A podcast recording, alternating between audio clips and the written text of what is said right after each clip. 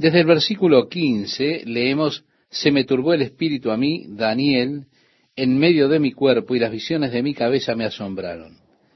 Me acerqué a uno de los que asistían y le pregunté la verdad acerca de todo esto y me habló y me hizo conocer la interpretación de las cosas. Estas cuatro grandes bestias son cuatro reyes que se levantarán en la tierra. Después recibirán el reino los santos del Altísimo y poseerán el reino hasta el siglo eternamente y para siempre. Sí, estos son los reinos que estarán gobernando sobre la tierra, pero finalmente el pueblo de Dios tomará el reino para siempre. Entonces tuve deseo de saber la verdad acerca de la cuarta bestia. Hemos leído este pasaje en la edición anterior.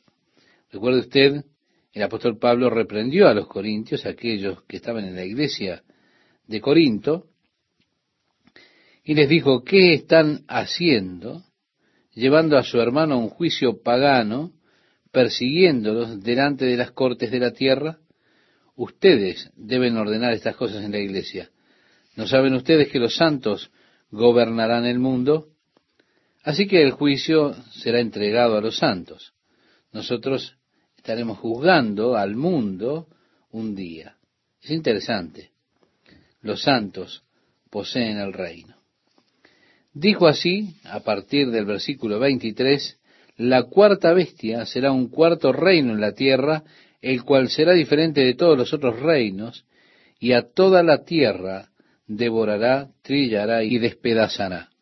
Y los diez cuernos significan que de aquel reino se levantarán diez reyes, y tras ellos se levantará otro, el cual será diferente de los primeros, y a tres reyes derribará y hablará palabras contra el Altísimo y a los santos del Altísimo quebrantará y pensará en cambiar los tiempos y la ley, y serán entregados en su mano hasta tiempo, tiempos y medio tiempo, es decir, un periodo de tres años y medio en el cual gobernará él, viniendo a Jerusalén y comenzando a hacer guerra contra Israel.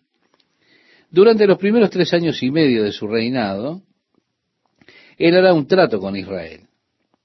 Sí, el anticristo hará un trato con Israel.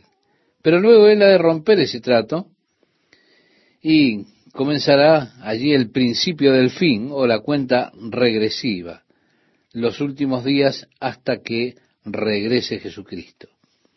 Pero a él se le dará el poder para gobernar sobre los santos, sobre los integrantes de Israel. Esto será por un periodo de tres años y medio. Luego dice, pero se sentará el juez y le quitarán su dominio para que sea destruido y arruinado hasta el fin, y que el reino y el dominio y la majestad de los reinos debajo de todo el cielo sea dado al pueblo de los santos del Altísimo, cuyo reino es reino eterno, y todos los dominios le servirán y obedecerán. Aquí fue el fin de sus palabras, en cuanto a mí, Daniel, mis pensamientos me turbaron y mi rostro se demudó, pero guardé el asunto en mi corazón. Ahora, dos años después, dice, en el año tercero del reinado del rey Belsasar, me apareció una visión a mí, Daniel, después de aquella que me había aparecido antes. Es un tipo de visión bastante similar. Él dice, vi en visión y cuando la vi, yo estaba en Susa, que es la capital del reino, en la provincia de Elam. Vi pues en visión, estando junto al río Ulaí, alcé los ojos y miré, y he aquí un carnero que estaba delante del río y tenía dos cuernos. Y aunque los cuernos eran altos, uno era más alto que el otro, y el más alto creció después. Podemos decir que tiene que ver con el imperio medo-persa, que está siendo representado por estos dos cuernos. El imperio persa siendo más alto, saliendo después y siendo más poderoso que el imperio de Media. Vi que el carnero hería con los cuernos al poniente, al norte y al sur, y que ninguna bestia podía parar delante de él, ni había quien escapase de su poder, y hacía conforme a su voluntad y se engrandecía. Mientras yo consideraba esto, he aquí un macho cabrío venía del lado del poniente sobre la faz de toda la tierra sin tocar tierra, y aquel macho cabrío tenía un cuerno notable entre sus ojos.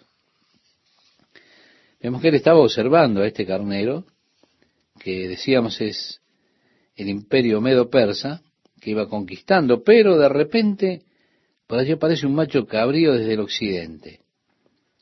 Esto tiene que ver con Grecia, un cuerno notable, como sabemos Alejandro el Grande, conquistando tan rápido que sus pies no tocaban el suelo. Si usted lee las conquistas de Alejandro el Grande, verá que es asombroso cuán rápidamente fue capaz de conquistar el mundo conocido en ese tiempo. Y vino hasta el carnero de dos cuernos que yo había visto en la ribera del río y corrió contra él con la furia de su fuerza. Y lo vi que llegó junto al carnero y se levantó contra él y lo hirió y le quebró sus dos cuernos. Y el carnero no tenía fuerzas para pararse delante de él. Lo derribó, por tanto, en tierra y lo pisoteó y no hubo quien librase al carnero de su poder. Y el macho cabrío se engrandeció sobremanera, pero estando en su mayor fuerza, aquel gran cuerno fue quebrado, y en su lugar salieron otros cuatro cuernos notables hacia los cuatro vientos del cielo. Tenemos una profecía gráfica fantástica, interesante. ¿Cómo pudo Daniel saber esto sino por la inspiración del Espíritu Santo? Saber que el gran cuerno, Alejandro el Grande, sería quebrado en su boca. Él tenía 32 años cuando murió. El imperio griego pasó a mano de cuatro generales. Siria, Antíoco Epífanes, luego por supuesto Egipto, Asia Menor y Grecia. Y de uno de ellos salió un cuerno pequeño que creció mucho al sur y al oriente y hacia la tierra gloriosa, nos dice el verso 9. Antíoco Epífanes fue quien se movió contra Egipto hacia el sur, por supuesto pasando desde Siria a Egipto, él tuvo que atravesar la tierra de Israel. El verso 10 nos dice, y se engrandeció hasta el ejército del cielo, y parte del ejército y de las estrellas echó por tierra y las pisoteó. Ahora vamos desde Antíoco Epífanes hacia lo que es un tipo, una figura, un símbolo del anticristo. Y continuamos entonces con este personaje, el anticristo. Se engrandeció hasta el ejército del cielo y parte del ejército y de las estrellas echó por tierra y las pisoteó. Aún se engrandeció contra el príncipe de los ejércitos, y por él fue quitado el continuo sacrificio, y el lugar de su santuario fue echado por tierra, y a causa de la prevaricación le fue entregado el ejército junto con el continuo sacrificio, y echó por tierra la verdad e hizo cuanto quiso y prosperó. Entonces oía un santo que hablaba, y otro de los santos preguntó a aquel que hablaba, ¿hasta cuándo durará la visión del continuo sacrificio y la prevaricación asoladora entregando el santuario y el ejército para ser pisoteados? Y él dijo, hasta dos mil trescientas tardes y mañanas. Luego el santuario será purificado. Por supuesto, esto es una profecía acerca de aquel personaje Antíoco Epífanes. Tiene una doble referencia de cumplimiento, pero él está hablando de esa profanación del templo que hizo Antíoco Epífanes. Él vino a Jerusalén para mostrar su desatención de Dios y sus creencias, y él sacrificó una cerda sobre el altar allí en Jerusalén. Buscó hacer del templo un templo pagano. Esto trajo un sentimiento particular en los judíos celotes, que Judas Macabeo congregó a un grupo de hombres contra estas, por supuesto, inmensurables probabilidades que tenía para arremeter contra ese ejército, él vino a Jerusalén y venció al ejército sirio que estaba allí. Ahora, es aquí de donde viene la fiesta de dedicación, lo que es conocido como el Hanukkah. Ellos querían restablecer la verdadera adoración y es bastante interesante.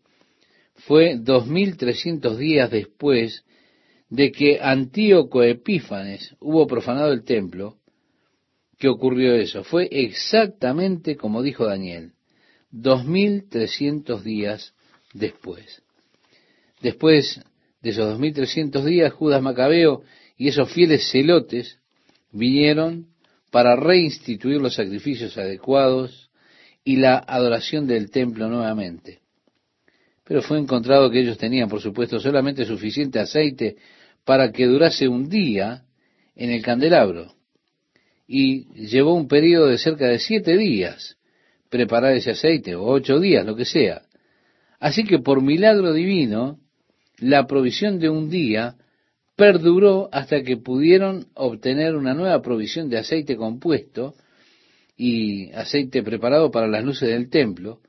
Consiguientemente, la fiesta de dedicación o Hanukkah, y aún al presente la luz de nueve velas se utiliza para simbolizar la preservación milagrosa del aceite en las lámparas durante ese periodo que estuvieron preparando el aceite para ellos. Jesús estaba en Jerusalén para el Hanukkah, según nos dice el capítulo 10 del Evangelio de Juan. Y es bueno que lo note, esto fue en invierno, en medio del invierno. Así que los judíos estaban celebrando el Hanukkah en el tiempo que nosotros celebramos la Navidad. La fiesta de dedicación fue llamada así, Hanukkah. Y se refiere al periodo de la historia de Judas Macabeo, pero es profetizado y predicho, aquí primero la profanación del templo por parte de Antíoco Epífanes, y también es profetizado la resultante limpieza que ocurre 2300 días después por Judas Macabeo. Así que el santuario fue pisoteado por 2300 días. Había un hombre que se llamaba Miller, él era ministro en los Estados Unidos allá por el 1800, él dijo que 2300 días son realmente esos 2300 días. Él tomó un día en que el templo fue profanado y le añadió a eso 2300 días. Así que él dijo que Jesús vendría en 2300 días luego de la profanación del templo. Él tomó una fecha y dijo que en 1844 Cristo habría de venir otra vez. Él fue y consiguió túnicas blancas, y con el grupo que lo seguía se fueron a los montes, allí en Illinois, y esperaron que regresara Jesús. Después de un par de semanas, ellos habían vendido todo, vendieron casas, granjas, todo. ¿Por qué? Porque supuestamente venía el Señor. Ahora, cuando el Señor no vino, ese grupo conocido como los milieristas se dispersó. Pero surgió una dama, Elena White. Ella dijo, oh, Jesús ya ha limpiado el santuario en los cielos. Él ha entrado en el santuario y limpió los cielos. Así que ella desarrolló lo que es conocido como uno de los grupos de este tiempo, que siguen sus enseñanzas y demás, los cuales realmente no tienen nada que ver con la palabra de Dios. Ahora ella había plagiado y copiado de otros libros, lo cual alguno de sus propios alumnos al día de hoy está descubriendo y lo está exponiendo, y así estos alumnos fueron expulsados de este grupo religioso del séptimo día. Fue un revuelo que se armó en esa denominación, pero de todos modos ellos tomaron la profecía de aquí, de Daniel, pero no hay base en absoluto para hacer de 2300 días 2300 años, como quiso establecer Miller. No es una buena interpretación bíblica, no es exegético o lo que sea. El Señor interpreta todo el asunto para Daniel. Dice en el capítulo 8, verso 15 al 17, y aconteció que mientras yo, Daniel, consideraba la visión y procuraba comprenderla, he aquí se puso delante de mí uno con apariencia de hombre, y oí una voz de hombre entre las riberas del Ulaí, que gritó y dijo, Gabriel, enseña a éste la visión. Gabriel es un ángel interesante, ¿verdad? para mí va a ser muy divertido conocerlo. Nosotros lo encontramos nuevamente en el capítulo 9, lo encontramos durante la época de Navidad. Fue él quien eh, fue a María y le dijo que ella tendría un hijo. Fue él quien visitó a Zacarías, el sacerdote, y le hizo saber que su esposa Elizabeth tendría un hijo, Juan el Bautista. Él dijo, ¿cómo podré saber esto? Dijo, yo soy Gabriel, estoy en la presencia de Dios. Es decir, ¿piensas que te mentiría, hombre? Así que es un ángel muy interesante. Y aquí se le encomienda, enseña a este la visión. Vino luego cerca de donde yo estaba y con su venida me asombré y me postré sobre mi rostro, pero él me dijo, entiende, hijo de hombre, porque la visión es para el tiempo del fin. Esta visión entonces nos llevará hacia el tiempo final. Mientras él hablaba conmigo, caí dormido en tierra sobre mi rostro, y él me tocó y me hizo estar en pie y dijo, He aquí yo te enseñaré lo que ha de venir al fin de la ira, porque eso es para el tiempo del fin. En cuanto al carnero que viste, que tenía dos cuernos, estos son los reyes de Media y Persia. El macho cabrío es el rey de Grecia, y por supuesto, esto es cuando Grecia no era nada. Y el cuerno grande que tenía entre sus ojos es el rey primero, es decir, Alejandro el Grande, que es el primer rey durante el tiempo de esta conquista.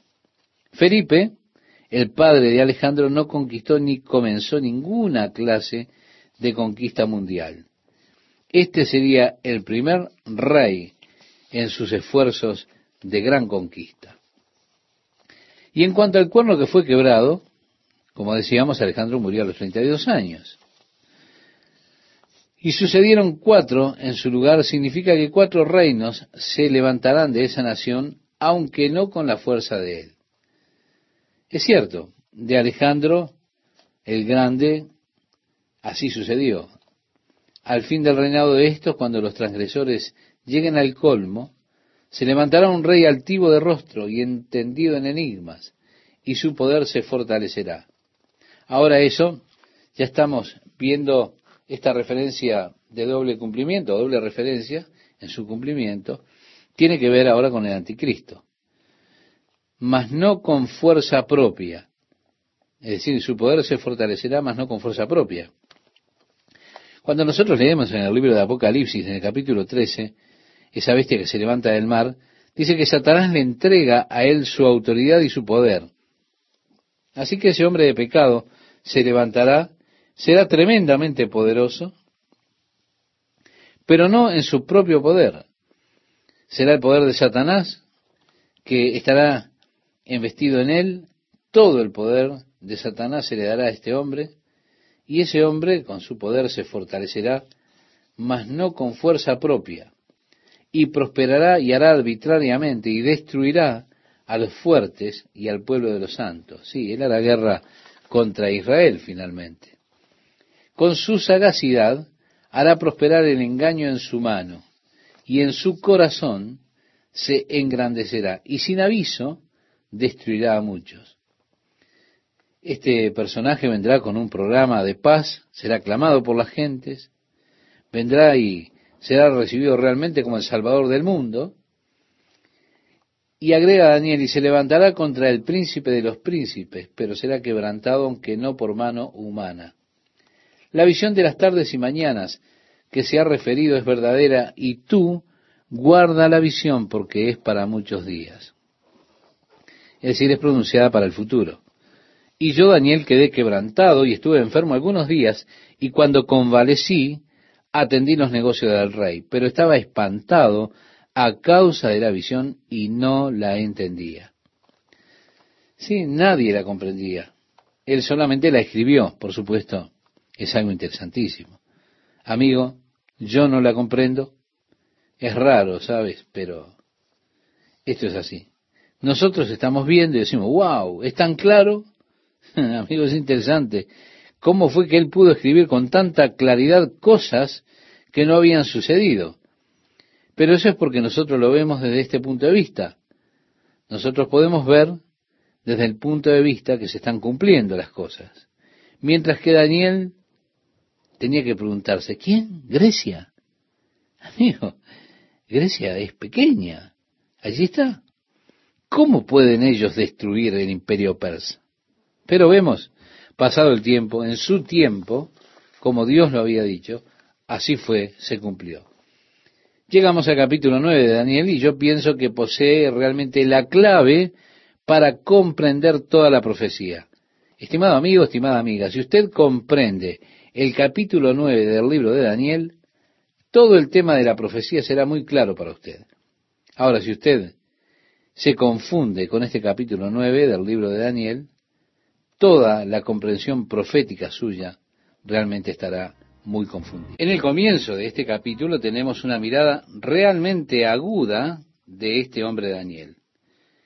Comprendemos por qué Dios le declaró a él que él es muy amado por Dios. Porque Dios amó mucho a este hombre. Y fue por el hecho de que él amaba la palabra de Dios. Su obvio conocimiento, su amor por la palabra, se revela aquí en el capítulo 9, cuando él comprende la difícil situación de la nación de Israel y la razón por la cual hay esta difícil situación. Daniel ve más allá de las cosas que provocaron que ellos fueran destruidos y que fueran cautivos. También, debido a que él era un hombre de la palabra de Dios y había estudiado las escrituras, él pudo darse cuenta que el tiempo de su cautiverio estaba a punto de terminarse. Comienza este capítulo 9 diciendo, en el año primero de Darío, hijo de Asuero, de la nación de los Medos, que vino a ser rey sobre el reino de los caldeos, en el año primero de su reinado, yo, Daniel, miré atentamente en los libros el número de los años de que habló Jehová al profeta Jeremías, que habrían de cumplirse las desolaciones de Jerusalén en setenta años. Ve, Daniel estaba leyendo atentamente la profecía de Jeremías. Ahora, recuerde usted que Jeremías fue uno de los últimos profetas en Judá antes del cautiverio de Israel en Babilonia, o de Judá en Babilonia. De hecho, él aún estaba profetizando cuando Nabucodonosor llegó. Jeremías, en su profecía, le decía al pueblo que Dios los habría de entregar en manos del rey de Babilonia, y la razón era porque ellos se habían olvidado de Dios, habían olvidado la ley de Dios, los mandamientos de Dios. De esa forma ellos caerían cautivos en Babilonia por setenta años. Así que el Señor declaró que en vista de que ellos habían estado en la tierra desde el tiempo de Josué 490 años, y según la ley de Dios se les había dicho que cada siete años ellos debían dejar que la tierra descansara, la tierra debía tener su propio reposo cada siete años. Ellos no debían plantarla, sino que ellos solamente comerían aquello que creciera solo y recogerían eso en ese año. El Señor les daría cosechas tan abundantes en el sexto año, antes del año de reposo, que les alcanzaría para el sexto y el séptimo año, sin que ellos en el séptimo año tuviesen que plantar la tierra. Pero el pueblo no obedeció esa ley de Dios. No le dieron descanso a la tierra. La plantaron año tras año. Por eso Dios dijo, ustedes han estado en la tierra por 490 años, nunca le dieron descanso. Así que yo los sacaré de la tierra por 70 años y ella tendrá su justo reposo. Luego de 70 años ustedes podrán regresar a la tierra. Así que los 70 años de cautiverio profetizados por Jeremías estaban por terminar. Daniel se dio cuenta de eso porque él había estado leyendo atentamente la profecía de Jeremías. Él se dio cuenta que el tiempo del cautiverio estaba por terminar. El verso 3 dice allí, y volví mi rostro a Dios el Señor buscándole en oración y ruego, en ayuno, silicio y ceniza. Si él se apartó por un periodo de intensa oración y de espera en Dios, buscando a Dios, en favor de la nación. Quiero decirle que la oración de Daniel es realmente notable. En ella él establece un claro entendimiento, ese claro entendimiento que él tiene de los caminos y los propósitos de Dios. Es interesante que él no busca acusar a Dios por ninguna de las calamidades que habían venido sobre su pueblo, sino que él reconoce que estas cosas nos han sucedido porque fuimos culpables, nosotros nos apartamos de ti, hicimos nuestros propios caminos malvados. Muchas veces, estimado oyente, las personas tratan de culpar a Dios por los juicios que caen sobre ellos, que son por causa de sus propias maldades. Si usted solo quiere desafiar a Dios, seguir con eso, entonces lo mejor es que no culpe a Dios por el hecho de que usted esté sufriendo. Aún así, y tristemente esto es lo que muchas personas hacen, muchas veces. Daniel no tuvo ninguna de estas recriminaciones para Dios, sino que él reconoció que todo lo que les había sucedido era porque ellos fueron culpables delante de Dios, se olvidaron de Dios. Note usted lo que dice Daniel. Y oré a Jehová mi Dios e hice confesión diciendo, Ahora Señor, Dios grande, digno de ser temido, que guardas el pacto y la misericordia con los que te aman y guardan tus mandamientos. Hemos pecado. Daniel no está señalando con el dedo a otros en una actitud como diciendo, no, yo soy más santo. Ellos son terribles pecadores, ellos hicieron esto. No, no, no. Él se coloca a sí mismo dentro de esta palabra. Hemos pecado. Se identifica con el pueblo de Dios que había pecado contra Dios. Él dice, nosotros como nación hemos pecado. De seguro que cuando nosotros oramos necesitamos reconocer el pecado del pueblo. Nosotros como nación hemos pecado contra Dios. Hemos cometido iniquidad, decía Daniel, hemos hecho impíamente y hemos sido rebeldes y nos hemos apartado de tus mandamientos y de tus ordenanzas no hemos obedecido a tus siervos los profetas. Él había estado leyendo lo que escribió el profeta Jeremías. Y leyó cuando Jeremías llegó y les profetizó y ellos lo metieron en el calabozo. Él reconoció cómo ellos habían fallado, habían fracasado en escuchar las advertencias de Dios. No hemos obedecido a tus siervos los profetas, dijo Daniel que en tu nombre hablaron a nuestros reyes, a nuestros príncipes, a nuestros padres y a todo el pueblo de la tierra. Tuya es, Señor, la justicia y nuestra la confusión de rostro. Él le está diciendo, Señor, tú tienes razón. Somos nosotros los que estamos confundidos. Y agrega, como en el día de hoy lleva todo hombre de Judá, los moradores de Jerusalén y todo Israel, los de cerca y los de lejos, en todas las tierras a donde los has echado a causa de su rebelión con que se rebelaron contra ti. Oh Jehová, nuestra es la confusión de rostro, de nuestros reyes, de nuestros príncipes, de nuestros padres, porque contra ti pecamos. De Jehová nuestro Dios es el tener misericordia y el perdonar, aunque contra él nos hemos rebelado y no obedecimos a la voz de Jehová nuestro Dios, para andar en sus leyes que él puso delante de nosotros por medio de sus siervos los profetas. Todo Israel traspasó tu ley apartándose para no obedecer tu voz, por lo cual ha caído sobre nosotros la maldición y el juramento que está escrito en la ley de Moisés, siervo de Dios, porque contra él pecamos.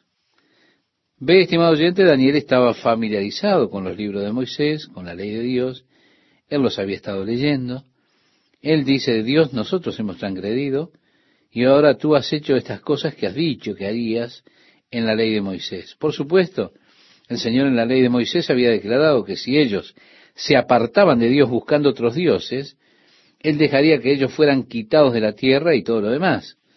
Así que Daniel lo reconoce. Todas estas cosas nos han sucedido a nosotros porque somos culpables. Hemos fallado, hemos fracasado. Él agrega, y Él ha cumplido la palabra que habló contra nosotros y contra nuestros jefes que nos gobernaron, trayendo sobre nosotros tan grande mal, pues nunca fue hecho debajo del cielo nada semejante a lo que se ha hecho contra Jerusalén. Es que realmente ninguna ciudad fue tan devastada como lo fue Jerusalén. Conforme está escrito en la ley de Moisés, todo este mal vino sobre nosotros y no hemos implorado el favor de Jehová nuestro Dios para convertirnos de nuestras maldades y entender tu verdad. A pesar de todo esto, nosotros no nos hemos apartado de nuestros pecados, está diciendo Daniel. Por tanto, Jehová veló sobre el mal y lo trajo sobre nosotros, porque justo es Jehová nuestro Dios en todas sus obras que ha hecho, porque no obedecimos a su voz. ¿Se da cuenta? Él no está culpando a Dios para nada. Él está asumiendo la responsabilidad y la culpa, lo cual es algo muy importante. No está alzando la voz contra Dios cuando vinieron los juicios de Dios, sino que está honestamente reconociendo su culpa. Él dice, Dios es mi culpa, soy culpable, tú eres justo. Es que Dios es un Dios justo, pero aún en el juicio que Él trae, es justo con los juicios. Hay muchas personas que están preocupadas acerca de que Dios no sea justo. Ellos dicen, pero ¿qué acerca de las personas pobres que nunca han oído de Jesucristo? ¿Dios los condenará eternamente? Hmm. Mire, yo no lo sé, yo lo que sé es que Dios es justo. Sé que Dios será justo en sus juicios. Cuando Él lo haga, la determinación de esos casos particulares, cuando Dios tome determinación, Dios será absolutamente justo. Cuando Él haga su juicio, lo único que voy a hacer yo es decir, muy bien, está perfecto. Yo nunca me imaginé esto, amigo. Eso es tan cierto porque, porque Dios es justo. El verso 15 nos dice, ahora pues, Señor Dios nuestro, que sacaste tu pueblo de la tierra de Egipto con mano poderosa, y te hiciste renombre cual lo tienes hoy. Hemos pecado, hemos hecho impíamente. Oh Señor, conforme a todos tus actos de justicia, apártese ahora tu ira y tu furor de sobre tu ciudad Jerusalén, tu santo monte, porque a causa de nuestros pecados y por la maldad de nuestros padres, Jerusalén y tu pueblo son el oprobio de todos en derredor nuestro. Ahora pues, Dios nuestro, oye la oración de tu siervo y sus ruegos, y haz que tu rostro resplandezca sobre tu santuario asolado por amor del Señor. No por causa nuestra, Señor, sino por tu causa, por causa tuya, Señor. Oh Dios, resplandezca tu rostro sobre el santuario que está tan desolado. Luego agrega, inclina, oh Dios mío, tu oído y oye. Abre tus ojos y mira nuestras desolaciones y la ciudad sobre la cual es invocado tu nombre, porque no elevamos nuestros ruegos ante ti confiados en nuestras justicias, sino en tus muchas misericordias. Es decir, Dios, yo no estoy implorando cosas porque yo sea un hombre tan bueno, tan santo, no. Te estoy implorando solamente porque tú eres misericordioso, por eso te pido que hagas esto. Es una maravillosa oración de Daniel, que nos da una mirada especial de profundidad hacia lo interior de este hombre tan espiritual. Por eso no es de sorprender que el Señor diga, oh Daniel, tú eres muy amado de Dios. Luego tenemos la petición final, oh Señor, oh Señor, perdona, presta oído, Señor, y hazlo, no tardes, por amor de ti mismo, Dios mío, porque tu nombre es invocado sobre tu ciudad y sobre tu pueblo. Es decir, Señor, las personas invocan tu nombre, nosotros somos un desastre. Oh Dios, escucha, haz algo. A causa de tu nombre, porque este pueblo invoca tu nombre. Bien, sigue el relato diciendo, aún estaba hablando y orando y confesando mi pecado y el pecado de mi pueblo Israel, y derramaba mi ruego delante de Jehová mi Dios por el monte santo de mi Dios, aún estaba hablando en oración, cuando el varón Gabriel, a quien había visto en la visión al principio, volando con presteza vino a mí como a la hora del sacrificio de la tarde. Reitero, Gabriel es uno de los ángeles principales de Dios, nombrado aquí en Daniel, también nombrado en Lucas como el ángel que se le apareció a Zacarías, el padre de Juan el Bautista, y también después se apareció a María, la madre de Jesús. Fue Gabriel que vino. Dice Daniel, y me hizo entender y habló conmigo, diciendo, Daniel, ahora he salido para darte sabiduría y entendimiento. Al principio de tus ruegos fue dada la orden y yo he venido para enseñártela, porque tú eres muy amado. Entiende pues la orden y entiende la visión. Bien, dice setenta semanas. La palabra semanas, que se utiliza aquí en el hebreo, literalmente significa siete. Es decir, el traductor la tradujo semanas debido a los siete días de las semanas, pero literalmente tiene que traducirse setenta siete. Están determinados sobre tu pueblo y sobre tu santa ciudad. Por eso esta es una profecía que se relaciona con Dios y su trato con la nación de Israel. Sería cumplida en ciclos de setenta semanas de años. Ese sería el ciclo. Y en esas setenta semanas de años, la obra de Dios sería totalmente establecida en cuanto se refiere a la nación de Israel. Porque entre las setenta semanas habrá primero que nada el propósito de terminar la prevaricación, poner fin al pecado, espiar la iniquidad, traer la justicia perdurable, sellar la visión y la profecía y ungir al santo de los santos, como dice el versículo 24. Probablemente habla del lugar más santo, el nuevo templo en el reino de Dios. Así que hay 70 semanas en las cuales todos los aspectos proféticos que tienen que ver con la nación de Israel serán completados. Durante este tiempo se haría la reconciliación por los pecados, por las iniquidades, terminando las transgresiones, poniéndole fin a los pecados y trayendo al reino eterno y justo y completando así toda la escena profética. Bien, ahora el ángel ha de dividir estas setenta semanas. Porque le dice en el verso 25, sabe pues y entiende que desde la salida de la orden para restaurar y edificar a Jerusalén hasta el Mesías príncipe habrá siete semanas, ¿se da cuenta? Y sesenta y dos semanas se volverá a edificar la plaza y el muro en tiempos angustiosos. Así que vamos a detenernos un poquito. Dice que habrá primeramente siete semanas o siete siete y sesenta y dos semanas, es decir, o sesenta y dos siete. Es decir, siete y sesenta y dos son sesenta y nueve siete, desde el tiempo que salió el edicto para restaurar y reconstruir Jerusalén hasta el Mesías príncipe. Daniel escribió esto en el primer año de Darío, es decir, en el año 538 antes de Cristo. Unos 95 años después, en el año 445 antes de Cristo, fue dado finalmente el edicto por Artajerjes a Nehemías para restaurar y reconstruir Jerusalén. A pesar de que el templo fue reconstruido, los muros de la ciudad aún estaban destruidos y las casas estaban destruidas.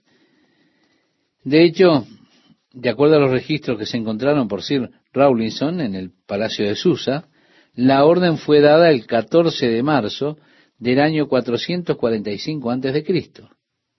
Amigo, esta es una fecha importante de la historia, porque de acuerdo a la promesa hecha por el ángel aquí a Daniel, a la profecía que está aquí, desde el tiempo que se dio ese mandamiento para restaurar y reconstruir Jerusalén hasta el Mesías príncipe, habrían sesenta y dos semanas y siete semanas. Es decir, sesenta y nueve ciclos de siete años que completarían esa primera parte de la profecía, es decir, 483 años. Si usted multiplica 69 por 7, le va a dar precisamente 483 años. Así que desde que salió ese edicto, el 14 de marzo del año 445 antes de Cristo, hasta el Mesías príncipe, hasta que él entrara, habrían 483 años. Los años de la profecía de Daniel son años de 360 días el año que tenía que ver con el calendario babilónico de 360 días al año. Nosotros, por supuesto, contamos ahora con un calendario juliano de 365 días y fracción, pero la profecía de Daniel tiene que ver con el calendario babilónico que cuenta con años de 360 días. Así que sería mejor trasladar los 483 años a días, de manera de establecer el tiempo de la venida del Mesías príncipe. Y cuando trasladamos esos 483 años, nos encontramos con un total de 173.880 días. Si usted toma esto y lo lleva a nuestro calendario, usted encontrará que llega a la fecha del 6 de abril del año 32 de nuestra era, de la era de Cristo.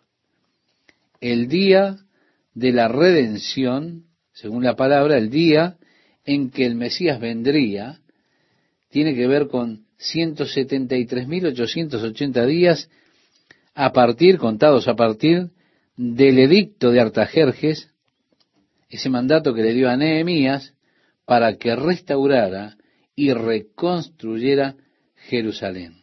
Está exacto el tiempo con este itinerario. Seguimos con este atrapante estudio de las 70 semanas del capítulo 9 de Daniel. 70, la palabra semanas en el hebreo es 7, como mencionábamos en la emisión anterior. El traductor lo tradujo semanas, pero tiene que ver con 70 siete.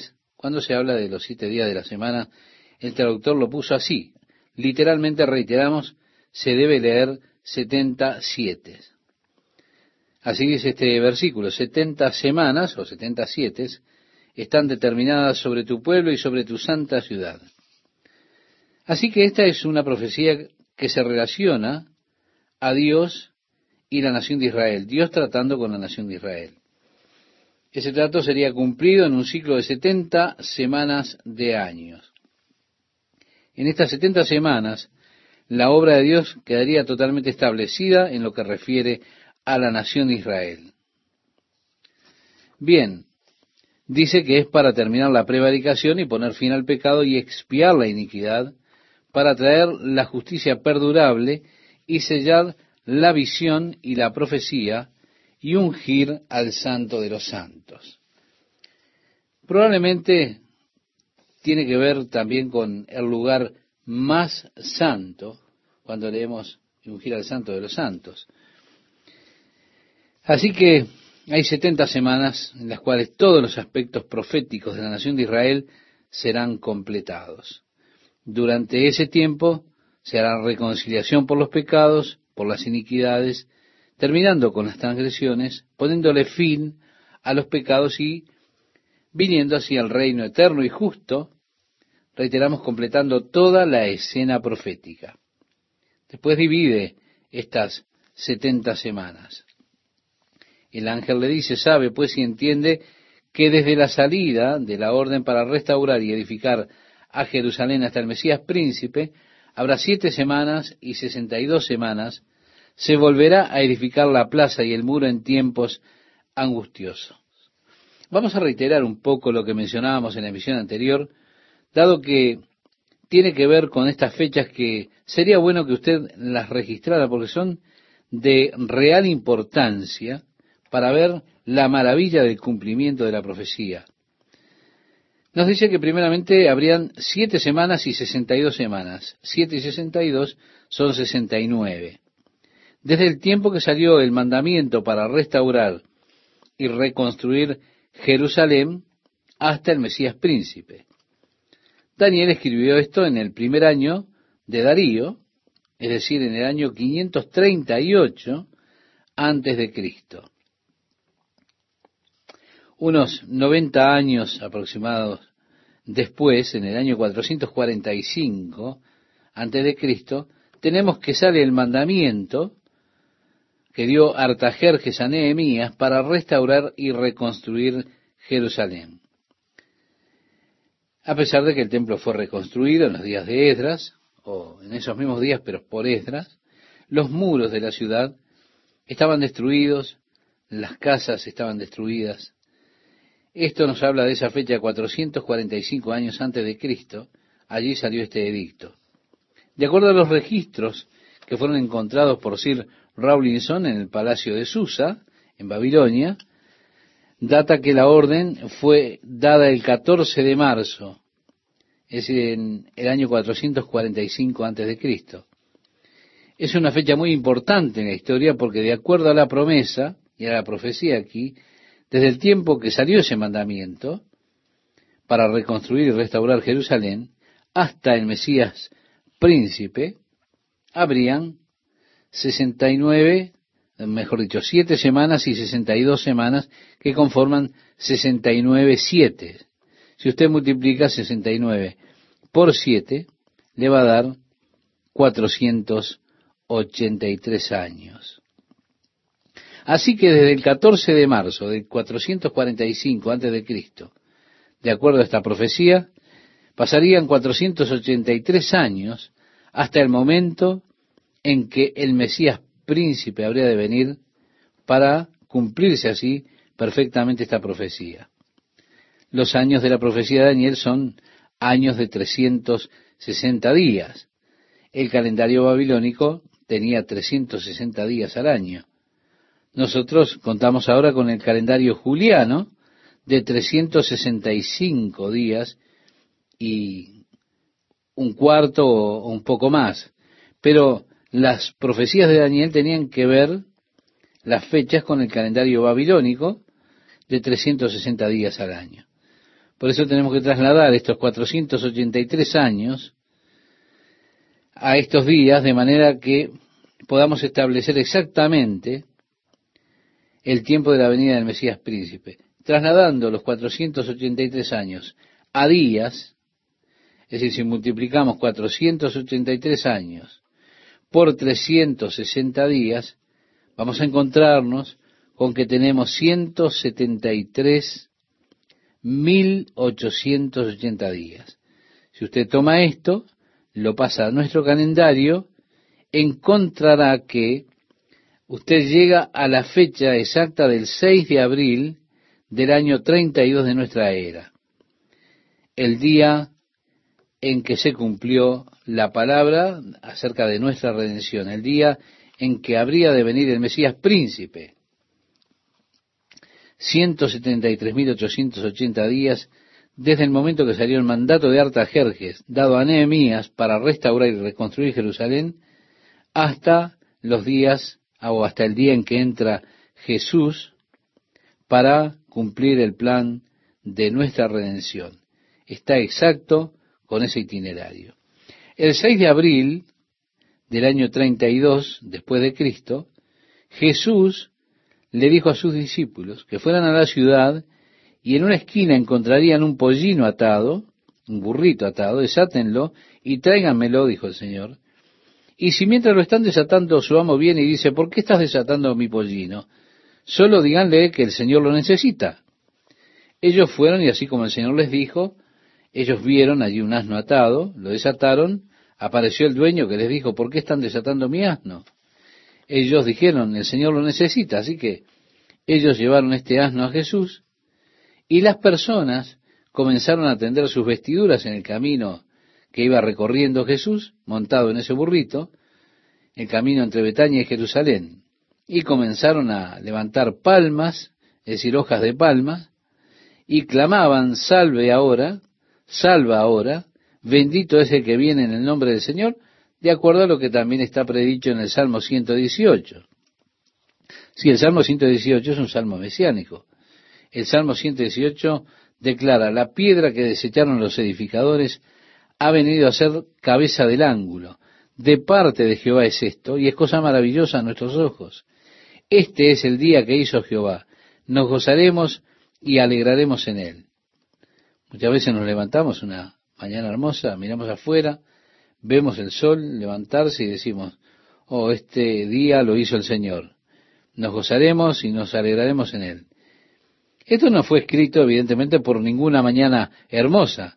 Esto fue escrito por un día muy especial, el día de la salvación de Dios para el mundo, el día en que el Mesías vendría para cumplir el plan redentor. Antes de ese día, Jesús nunca permitió adoración pública para él mismo. Pero en este día, él no solo establece la escena, alienta a sus discípulos, sino que cuando los fariseos dicen, Señor, mejor es que los hagas callar, porque están siendo blasfemos, Jesús dijo, les diré algo, amigos, Y quiero ser directo, parafraseando la Biblia, ¿verdad? Si estos hombres en estos momentos se callan, las piedras comenzarán a clamar. Este es el día que hizo el Señor, el día de la redención del mundo. El día en que el Mesías habría de venir, 173.880 días después del mandato de Artajerjes dado a Nehemías para restaurar y reconstruir Jerusalén. Es justo el tiempo.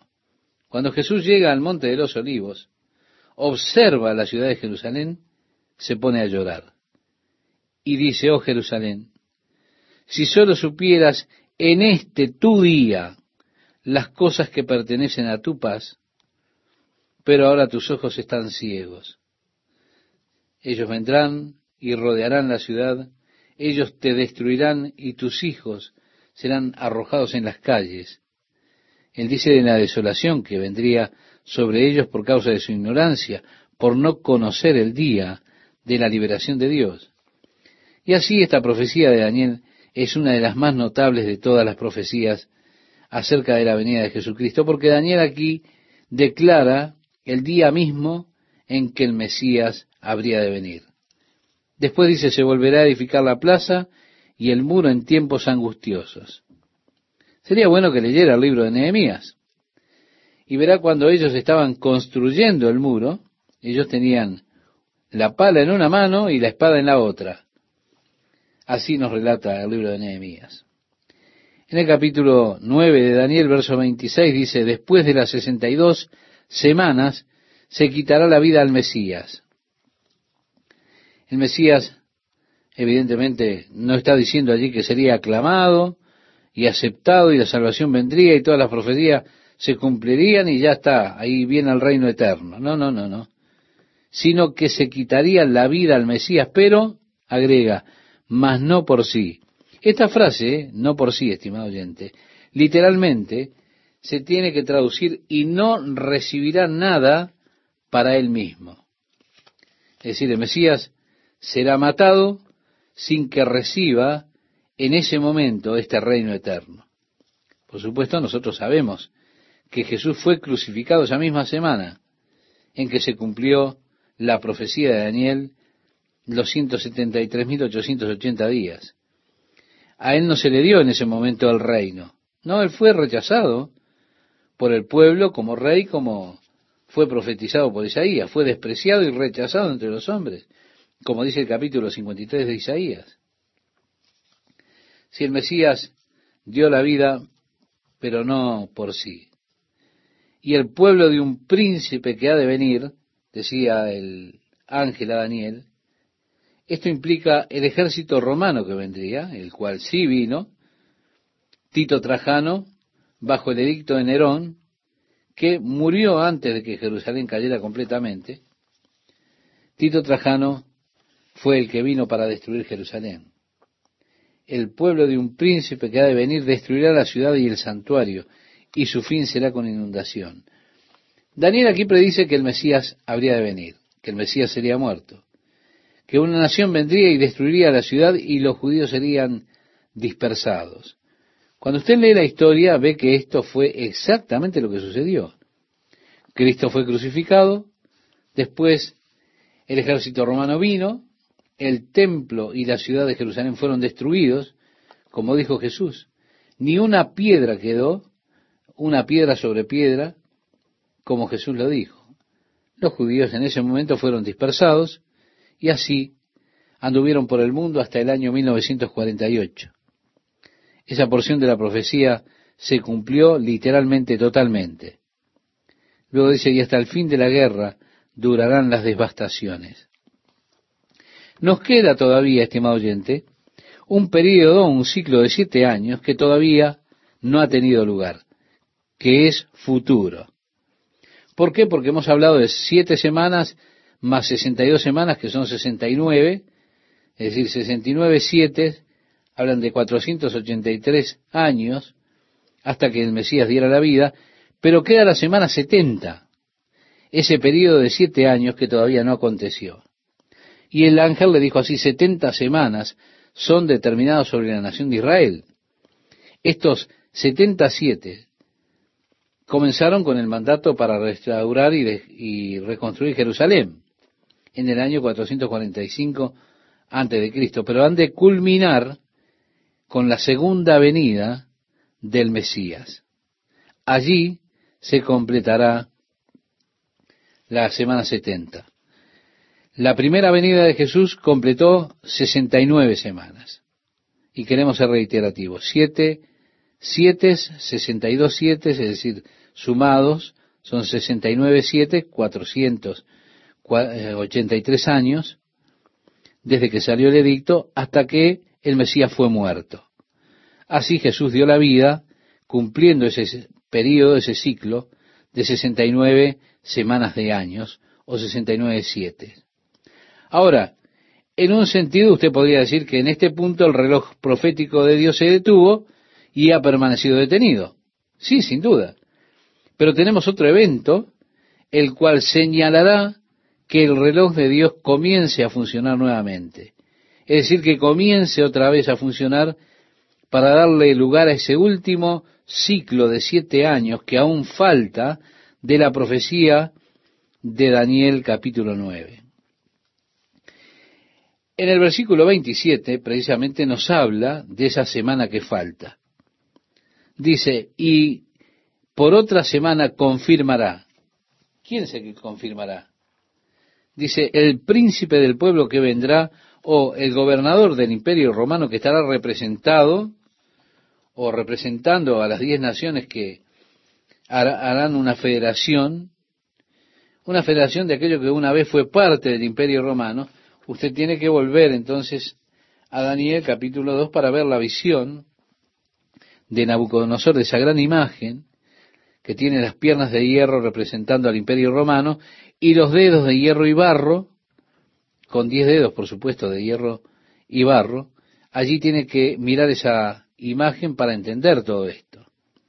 Sí, sería más débil que aquel imperio que fue todo de hierro como eran las piernas, sino que será en parte fuerte y en parte débil. Porque evidentemente habla de una democracia, naciones que se habrían unidos haciendo tratos. También usted encontrará esta misma visión paralela de Daniel cuando él los ve como bestias con diez cuernos en el capítulo 7 y ese otro cuerno pequeño que sale y devora a los otros tres que tienen que ver con el anticristo, ese líder que se levantará sobre estas diez naciones que tienen relación con el imperio romano, que son llamadas por los estudiosos de la Biblia como el reavivamiento del imperio romano. En el verso 27 dice, en otra semana confirmará el pacto con muchos. Es decir, no con todo Israel, sino con muchos de ellos. Hay hoy en día en Israel un sentimiento dividido en cuanto a Dios, en cuanto a la religión entre las personas allí en Israel. No es realmente un estado religioso, a pesar de que ellos tienen leyes religiosas y a pesar de que guardan las leyes religiosas, a pesar de que ellos guardan las leyes de la comida, donde ellos no pueden comer carne con productos lácteos, otros guardan el día de reposo, aún así, la mayoría de las personas no son religiosas. Así que cuando Él hace este pacto, no será con el apoyo de todos los judíos, pero será hecho con muchos de los líderes que se levanten en la Europa occidental. Con ellos hará el pacto, lo confirmará, sin duda confirmando el pacto que Dios estableció con la nación, por el cual ellos podían relacionarse con Él, en base a los sacrificios que ellos ofrecieran. Mire, es el deseo de aquel que es ultra ortodoxo reconstruir el templo y comenzar los sacrificios otra vez. Pero si usted pregunta a la mayoría de los judíos acerca de la reconstrucción del templo, ellos dicen, oh, sí, yo espero que ellos lo hagan, porque si ellos reconstruyen el templo, entonces algún tonto querrá ofrecer un cordero como sacrificio y eso sería horrible. Es la opinión general de la mayoría, pero los ultra ortodoxos desean reconstruir el templo y desean comenzar nuevamente con los sacrificios. Así que hay un tema muy dividido ahí. Ellos confirmarán el pacto, o sea, les permitirán el derecho de reconstruir el templo. Ahora uno se pregunta, ¿no? ¿Cómo podría él hacer esto teniendo allí la mezquita del domo de la roca. Pero no hay problema. Parece que la visión del templo de Salomón no estuvo allí en la mezquita del domo de la roca cuando uno trata con Ezequiel capítulo 42, sino que la mezquita del domo de la roca se establecería en lo que era el patio exterior del templo de Salomón. Al norte de la mezquita del Domo de la Roca hay una gran área plana en la cual ellos fácilmente podrían reconstruir el templo sin perturbar a aquellos musulmanes que tienen eh, esta mezquita del Domo de la Roca. Yo estoy seguro que esta ha de ser la sugerencia.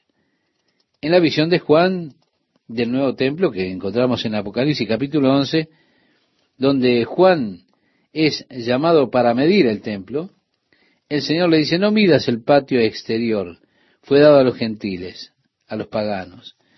En Ezequiel, cuando él ve el templo, él dice, y allí había un muro de 500 metros para separar el lugar santo de lo profano.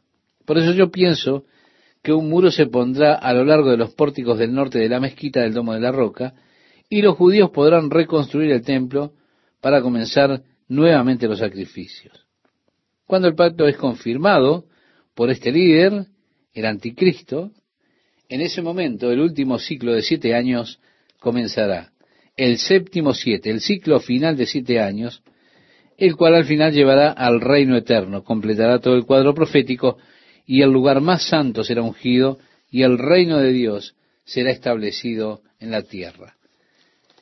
Este versículo 27 concluye diciendo, a la mitad de la semana hará cesar el sacrificio y la ofrenda, después con la muchedumbre de las abominaciones vendrá el desolador, hasta que venga la consumación y lo que está determinado se derrame sobre el desolador. Así que tenemos esta memorable profecía de Daniel que trata específicamente con el día de la venida del Mesías y luego la semana setenta que nos conduce al final de esta era en el último versículo de este capítulo. Si me acompañan en la lectura de este pasaje, comenzaremos en el versículo 1 y hasta el versículo 3 en primera instancia. Dice así, en el año tercero de Ciro, rey de Persia, fue revelada palabra a Daniel llamado Belsasar, y la palabra era verdadera y el conflicto grande, pero él comprendió la palabra y tuvo inteligencia en la visión. En aquellos días yo, Daniel, estuve afligido por espacio de tres semanas. No comí manjar delicado, ni entró en mi boca carne ni vino, ni me ungí con ungüento hasta que se cumplieron las tres semanas. Nuevamente vemos que tuvo un tiempo especial, esperando en Dios, eh, con una dieta vegetariana y sin beber vino. Después de 21 días, dice, y el día 24 del mes primero estaba yo a la orilla del gran río Irequel, y alcé mis ojos y miré, y he aquí un varón vestido de lino y ceñido sus lomos de oro de Ufaz. Su cuerpo era como de berilo y su rostro parecía un relámpago y sus ojos como antorchas de fuego y sus brazos y sus pies como de color de bronce bruñido y el sonido de sus palabras como el estruendo de una multitud. Y solo yo, Daniel, vi aquella visión y no la vieron los hombres que estaban conmigo, sino que se apoderó de ellos un gran temor y huyeron y se escondieron. Esas son la clase de amigos que usted no quiere tener. Algo anda mal y ellos disparan. Así Daniel se quedó solo. Pero cuando él describe a este hombre que está vestido de esta manera, ceñido de oro, la apariencia es extremadamente similar a la visión que tiene Juan en Apocalipsis capítulo 1 de Cristo. Si usted pone estos dos pasajes uno al lado del otro, parece que ellos están describiendo a la misma persona. Juan dice que él se dio vuelta para ver a aquel que caminaba en el medio de los siete candelabros de oro. Él estaba vestido con una vestidura hasta sus pies y alrededor del pecho tenía un cinturón de oro, su cabeza y sus cabellos eran blancos como la lana, tan blancos como la nieve, sus ojos eran como llamas de fuego, sus pies como fino bronce, su voz como el sonido de muchas aguas. Así que usted ve que hay descripciones paralelas. Debido a las descripciones paralelas, muchos estudiosos de la Biblia afirman que quien vio Juan realmente aquí no era otro más que el Señor Jesucristo. Esto también es confirmado en sus mentes por la reacción que la aparición de este hombre tiene en Daniel versículo 8 y en el capítulo 1 de Apocalipsis con Juan. Dice en Daniel capítulo 10 verso 8, quedé pues yo solo y vi esta gran visión, y no quedó fuerza en mí, antes mi fuerza se cambió en desfallecimiento, y no tuve vigor alguno. El efecto de verlo a él lo devastó a Daniel. Se debilitó, quedó sin fuerzas, y su belleza se volvió incorrupción. Es el efecto que produce en todo hombre una visión real de Dios. Isaías profeta dijo, en el año en que el rey Usías murió, entonces yo vi al Señor en lo alto, sentado en el trono. Su instrucción llenaba el templo. Entonces dije, ¿quién soy yo? Porque soy imperfecto. Yo soy un hombre de labios sucios, habito en medio de personas con labios inmundos. ¿Se da cuenta el efecto de ver al Señor? Es siempre verse a uno mismo a la luz verdadera. Nosotros no nos vemos a nosotros mismos en la luz verdadera porque nos vemos a nosotros mismos a la luz de otros. Entonces decimos, oh, yo no soy tan malo, míralo aquel. ¿Se da cuenta? Me comparo a mí mismo con otros, pero Jesús dijo, ustedes erran en que se comparan a ustedes mismos con los hombres. Ver a Jesús era ver la luz verdadera, ver la luz verdadera como Dios lo ve. Y yo debo verme a mí mismo a la luz de Jesucristo. Y al verme a mí mismo a la luz de Jesucristo, todo lo que puedo hacer es inclinar mi cabeza y decir, soy horrible, estoy lleno de corrupción, soy injusto, no soy santo. O como dijo Pedro, Señor, apártate de mí, soy un hombre pecador. Mi gracia, mi belleza se ha vuelto en corrupción. Decían, y yo fui débil, yo fallé. Ahora el verso 9 nos dice, pero oí el sonido de sus palabras, y al oír el sonido de sus palabras caí sobre mi rostro en un profundo sueño con mi rostro en tierra. Es como que esto ya lo sobrepasó. Él estaba con su rostro en tierra. Juan, cuando tuvo la visión de Cristo en el capítulo 1 de Apocalipsis, cayó sobre su rostro como si hubiera muerto. Así tiene el mismo efecto en Juan que tuvo en Daniel. Bien, la dificultad con esta gloriosa criatura que Daniel vio, como siendo Jesucristo, viene en la siguiente porción del pasaje. Y me dijo Daniel, varón muy amado, está atento a las palabras que te hablaré. Y he aquí una mano me tocó e hizo que me pusiese sobre mis rodillas y sobre la palma de mis manos, y me dijo, Daniel, varón muy amado, está atento a las palabras que te hablaré y ponte en pie, porque a ti he sido enviado ahora. Mientras hablaba esto conmigo, me puse en pie temblando. Entonces me dijo, Daniel, no temas, porque desde el primer día que dispusiste tu corazón a entender y a humillarte en la presencia de tu Dios, fueron oídas tus palabras, y a causa de tus palabras yo he venido. Mas el príncipe del reino de Persia se me opuso durante veintiún días. Pero he aquí Miguel, uno de los principales príncipes, vino para ayudarme, y quedé allí con los reyes de Persia. He venido para hacerte saber lo que ha de venir a tu pueblo en los postreros días, porque la visión es para esos días. Está diciendo, bueno, te daré nuevamente un panorama, lo que sucederá a tu pueblo en los días que vienen. Es inconcebible que el rey de Persia, el cual por supuesto allí tendríamos que decir es Satanás, es ese poder que está detrás de los tronos terrenales. Usted recuerda cuando Jesús se encuentra allí en el desierto y viene Satanás a tentarlo. Satanás le dice a Jesús, todos los reinos de la tierra me pertenecen, son míos. Yo puedo dárselos a quien quiera. Así incluso como en Ezequiel, Satanás es dirigido a través del rey de Tiro. Satanás se refiere a través del príncipe de Persia, aquí en este lugar. Decía el apóstol Pablo escribiéndole a los Efesios, porque no tenemos lucha contra sangre y carne, sino contra principados, contra potestades. Sí, son esas entidades espirituales del mal que están obrando en esos lugares altos de los gobiernos mundiales. Realmente, Satanás no está tan interesado en usted como lo están los líderes mundiales, sobre quienes él puede influenciar a tantas personas a través de los edictos de todos esos líderes mundiales. Este que fue enviado a Daniel fue enviado en el momento en que Daniel comenzó a ayunar. Pero por 21 días estuvo contenido hasta que Miguel, ese gran príncipe, fue y lo ayudó, lo liberó. Miguel siempre está peleando con Satanás, parece. Él es un competidor para él. Ellos estuvieron disputando por el cuerpo de Moisés. Si usted lee la carta de Judas, nos dice cuando Miguel estaba disputando con Satanás por el cuerpo de Moisés. También agrega que Miguel no se atrevió a traer ninguna acusación difamatoria contra él, sino que dijo, el Señor te reprenda. En el libro de Apocalipsis, en la última gran batalla, Miguel, el gran príncipe, se mantendrá firme contra Satanás y peleará contra él y sus ejércitos. Así que esta batalla será entre Miguel y Satanás.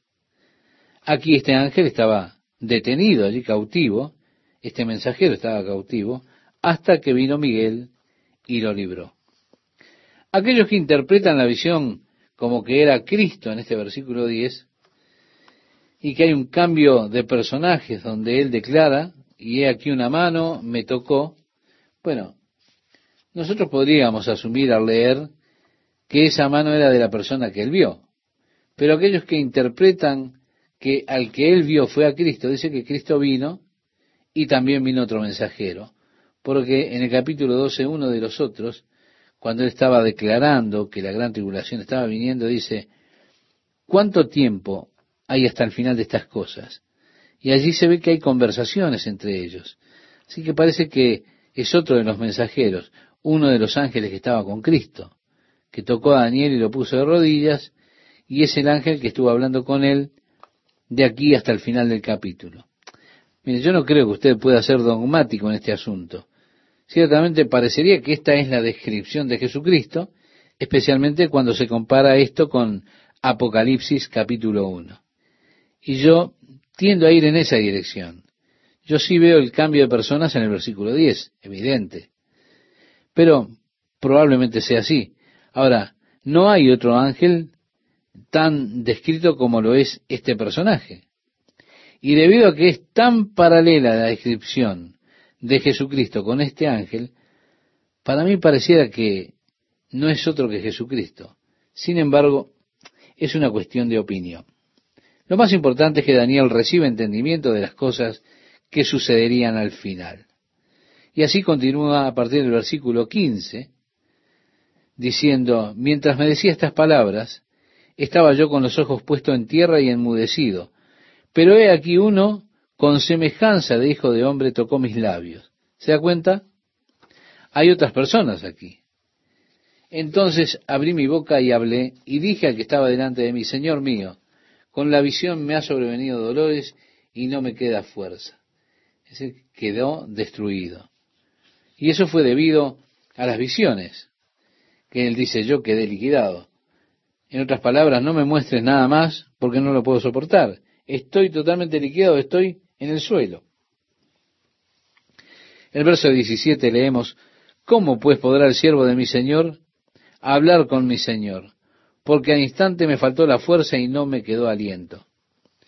Recuerde, Juan cayó a sus pies como muerto y así lo describe él. Yo no tenía fuerza, no había aliento, estaba aniquilado. Luego el verso 18, y aquel que tenía semejanza de hombre me tocó otra vez. ¿Se da cuenta? Hay aquí varios personajes. Aquel que tenía semejanza de hombre me tocó otra vez. Y me fortaleció y me dijo, muy amado, no temas, la paz sea contigo, esfuérzate y aliéntate. Gloriosas palabras de fe. Y mientras él me hablaba, recobré las fuerzas y dije, hable mi Señor, porque me has fortalecido. Daniel dijo, eh, yo no puedo hablar contigo, estoy liquidado, no tengo fuerza. Pero él lo tocó, le dijo, fuérzate, aliéntate. Entonces le dijo, muy bien, ahora puedes hablar. Y entonces él dijo, bien, voy a hablar, estoy fortalecido. Luego él le preguntó a Daniel, ¿sabes por qué he venido a ti? Pues ahora tengo que volver para pelear contra el príncipe de Persia. Es decir, yo tengo que ir a la batalla. Esto se ha puesto difícil. Yo tengo que regresar allá, ¿te das cuenta? Tengo que regresar con el príncipe de Persia. Y al terminar con él, el príncipe de Grecia vendrá. Así que el príncipe de Persia sería reemplazado por el príncipe de Grecia. Luego dice, pero yo te declararé lo que está escrito en el libro de la verdad, y ninguno me ayuda contra ellos, sino Miguel vuestro príncipe. Le comienza a revelar a Daniel estas cosas que han de suceder en lo que tiene que ver con el futuro. Y aquí Daniel se mete en detalles que son realmente interesantes, que muchos de los críticos de la Biblia tienen dificultad para entender aquí en el capítulo 11 del libro de Daniel. Ellos dicen que realmente este libro fue escrito en el año 166 antes de Cristo, después que acontecieran todos estos eventos. Sin embargo, esto sería realmente un milagro en sí mismo, porque la versión de la Septuaginta se conformó alrededor del año 220 antes de Cristo, y en la Septuaginta está incluido el libro de Daniel. Ya lo aceptaron como escrito por Daniel como auténtico, al menos 60 años antes de que estos críticos dijeran que el libro de Daniel fue escrito. Así que es interesante que ellos pudieran tener las copias 60 años antes de que fuera escrito y traducido al griego. Dicen que los números no mienten, pero los mentirosos pueden numerarse.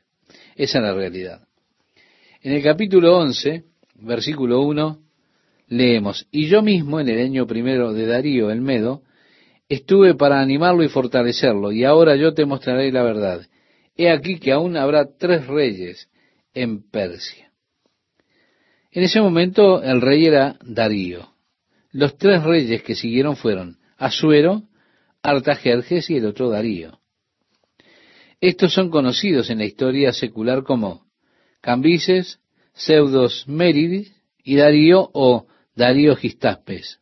Así que habrán tres reyes que se levantarán. El cuarto se hará de grandes riquezas más que todos ellos, y al hacerse fuerte con sus riquezas, levantará a todos contra el reino de Grecia. Si Jerjes era muy rico, muy poderoso. Él hizo una expedición contra Grecia y la derrotó pero no pudo conquistarla del todo. Así que esa parte en particular se cumplió.